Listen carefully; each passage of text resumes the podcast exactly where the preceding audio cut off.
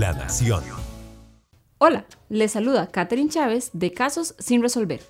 Hoy, mi compañero Roger Bolaños nos comparte los detalles de la desaparición de Luis Alberto Campos Zamora, un hombre de 64 años que era residente en Estados Unidos y que desapareció el 7 de febrero del 2019 mientras visitaba Guapiles, lugar en el que vivió durante su juventud.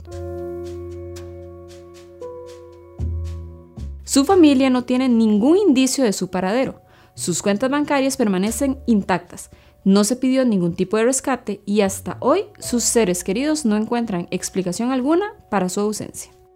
El último indicio de Campos es una grabación de las cámaras municipales de Guapiles, donde se le ve por última vez caminando cerca de la parada de taxis de la localidad. En ese momento la cámara cambia de toma y cuando vuelve al punto original, Campos ya no está. Luis Alberto vivía desde sus 24 años en Chicago, Estados Unidos, pero visitaba regularmente el país para ver a su familia, incluida su madre que padecía una etapa terminal de Alzheimer.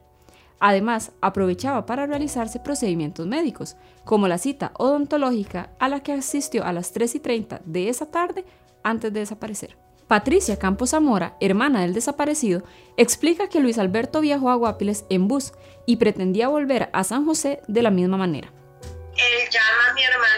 hermana y le dice, hermana, estoy muy contento, voy para la casa. Este, paso a comer algo porque tengo mucha hambre.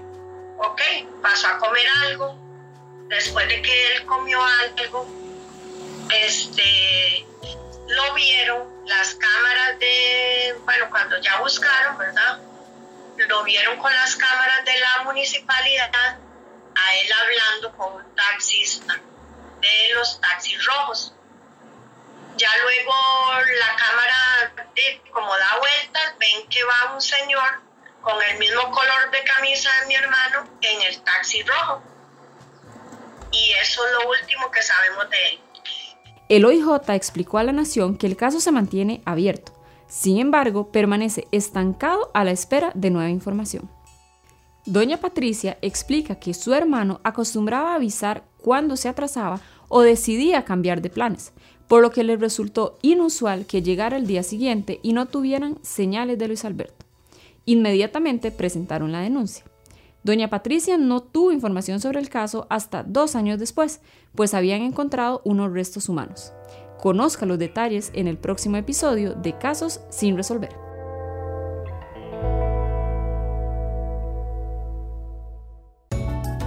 La Nación de la página a sus oídos.